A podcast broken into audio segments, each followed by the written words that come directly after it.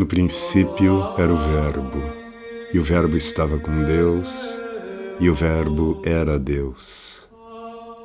Nele estava a vida, e a vida era a luz dos homens. Boa noite, sejam bem-vindos. Estamos começando uma nova live aqui. Hoje é quarta-feira, dia 21 de julho. Aproveito para pedir para vocês aqui a compartilharem estas lives, este trabalho. Aproveitar também, enquanto a gente está nesse compasso de espera aqui, para dizer que nós estamos preparando com muito cuidado a reabertura do curso A Tradição Cristã, que nós estamos chamando agora de da plataforma Convívio, porque são dois cursos, a tradição cristã e arte e cosmovisão cristã, segundas e quartas à noite, mas o centro mesmo é o curso A Tradição Cristã.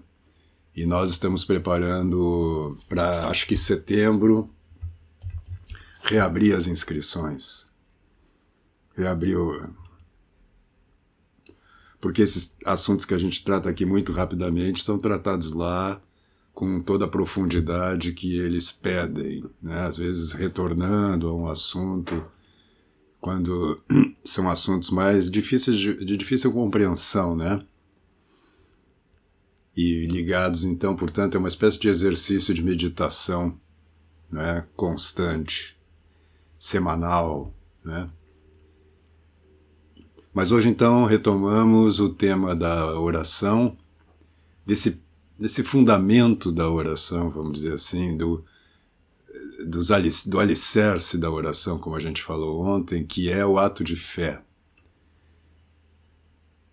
Que, como a gente viu, o, a fé é uma virtude do, da inteligência, do intelecto, eu ia dizer, porque são Tomás faz essa, essa distinção, né? O intelecto é a potência mesmo e a inteligência é o ato.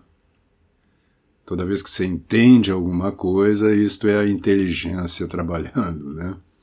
Enquanto o intelecto é a possibilidade, a potência de inteligir, de entender. Então, as pessoas não têm muita clareza, elas identificam fé com emoção, com sentimento, né? e a fé não é um sentimento. Você pode estar árido, seco, é, pode estar inclusive é, deprimido não é bem a palavra, né? mas assim triste, com sentimentos é, negativos diante de uma situação e ainda assim é fazer um ato de fé e, por exemplo, se você está numa situação desagradável,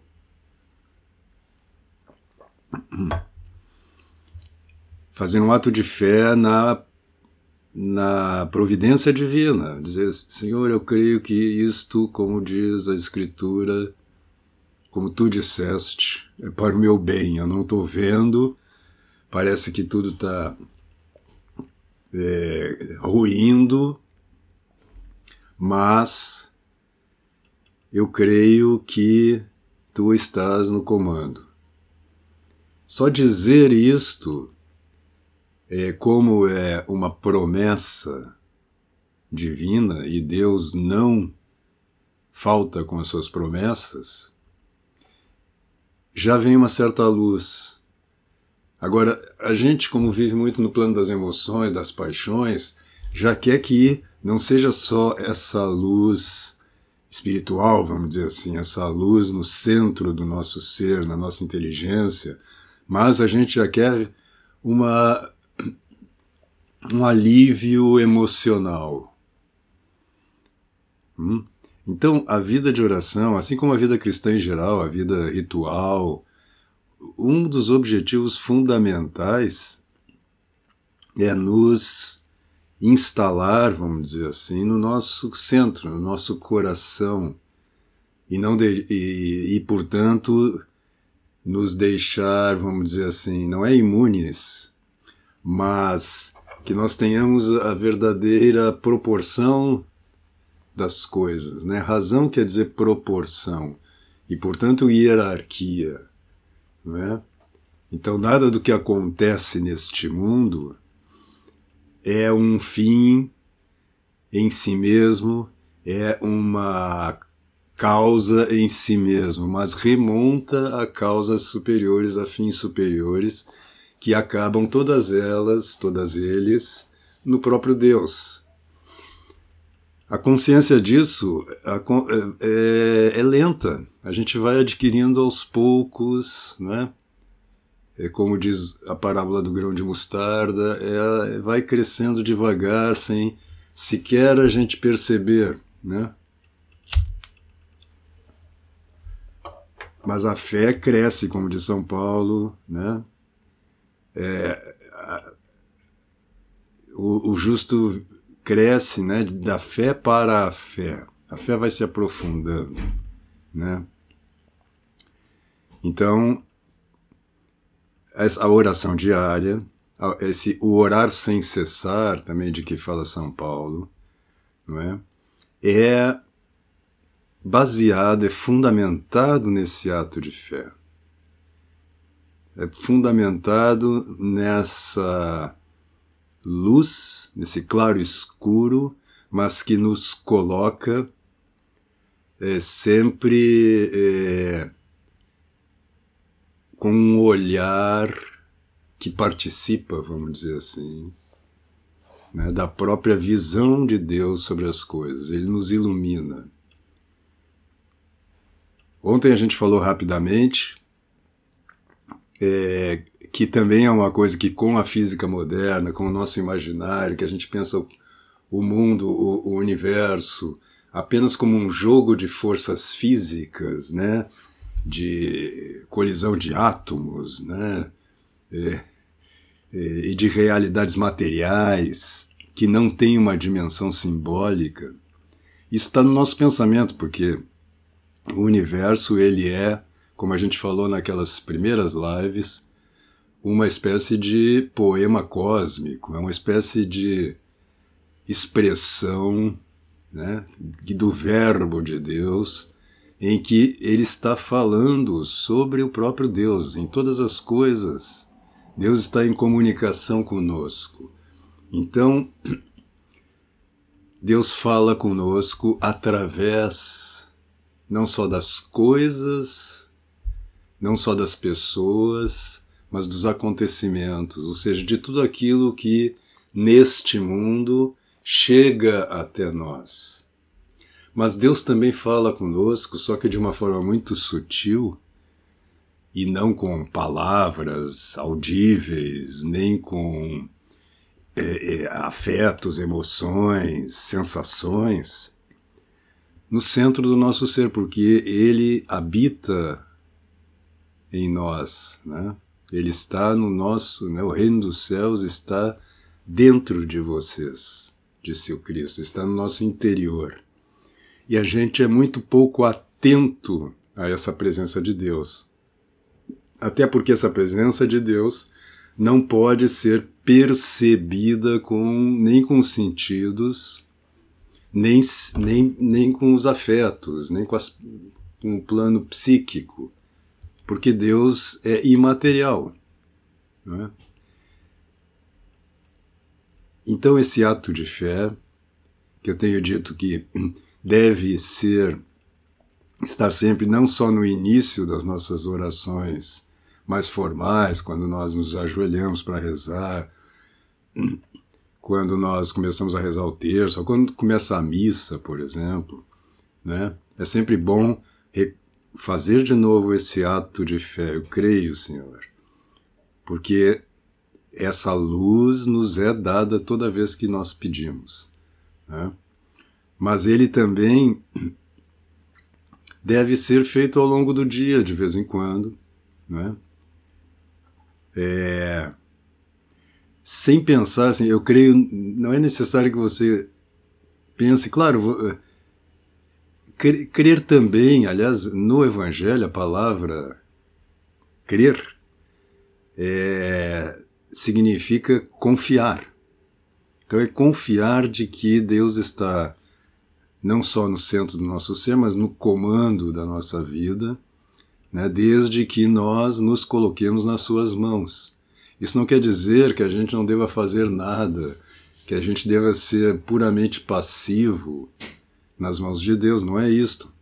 Mas é, nós nos colocamos nas mãos de Deus como o nosso Criador e, portanto, aquele que criou todas as nossas potências, inclusive a inteligência, inclusive a vontade, inclusive o livre-arbítrio. Então não se trata assim de Deus escolher por mim, não.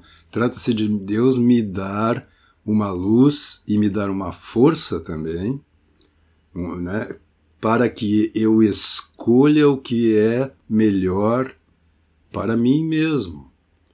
Então, quando a gente reza no Pai Nosso, seja feita a vossa vontade, essa vontade de Deus deve ser a nossa vontade, porque Ele, evidentemente, sabe muito melhor o que é bom para nós do que nós mesmos, que nos confundimos com as coisas, que às vezes por causa de uma paixão, de um estado de alma, achamos que o melhor para nós é o que os nossos gostos, os nossos sentidos naquele momento estão achando o melhor.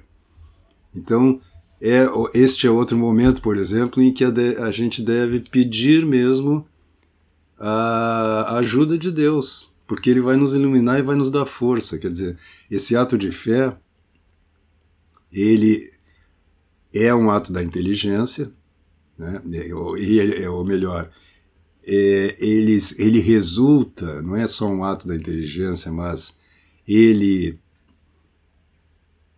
também é um pedido e, portanto, um ato da vontade para que a nossa inteligência seja iluminada, né? mas ele também é uma, um, uma espécie de pedido de auxílio. A nossa proteção está no nome do Senhor que fez o céu e a terra, e portanto a nós mesmos. Né? Então, a oração, aquela oração que, de que ontem a gente falou, eu creio, Senhor, mas ajuda a minha incredulidade, né? também pode ser feita, eu creio, Senhor, mas ajuda a minha vontade, ajuda-me a querer o que eu quero querer. Você já notou isso, né? Muitas vezes a gente não consegue querer de fato alguma coisa e pior, a gente não consegue querer querer porque nós estamos tão apegados a determinadas coisas corporais, vamos dizer assim, mundanas, mas quando a gente fala mundana vem um, uma conotação moral que não, não cabe aqui. É, tá? O lugar é um pouco mais embaixo terrestre, né? É, é, vem esses nossos gostos por coisas corporais que às vezes por uma falta também de pedido de oração, porque a gente as, acaba confiando muito no nosso próprio nossa própria bola, como se diz hoje. Olha, e como diz o Cristo, sem mim nada podeis fazer. Então, todo o ato, a própria oração, nada quer dizer nada.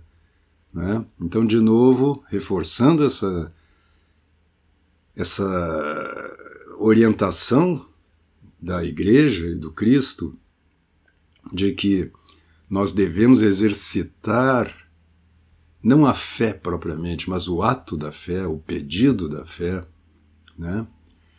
Está é, tá baseado nessa realidade mesmo de que tudo aquilo que nós, que nós desejamos, queremos fazer num plano espiritual e, portanto, a oração central é central nisso ali, nisso aí, a participação na liturgia também, depende do concurso do próprio Deus. A gente não consegue fazer sozinho. Então, esse ato de fé, eu creio, Senhor, tem que ser claramente é, visto, exercido como um pedido para aquele que nos dá a capacidade de crer, nos dá a capacidade de agir. Né? Sem mim, nada podeis fazer. Então, por hoje era isto, estamos já chegando no nosso tempo. Agradeço muito a presença de todos e até amanhã às 19 horas.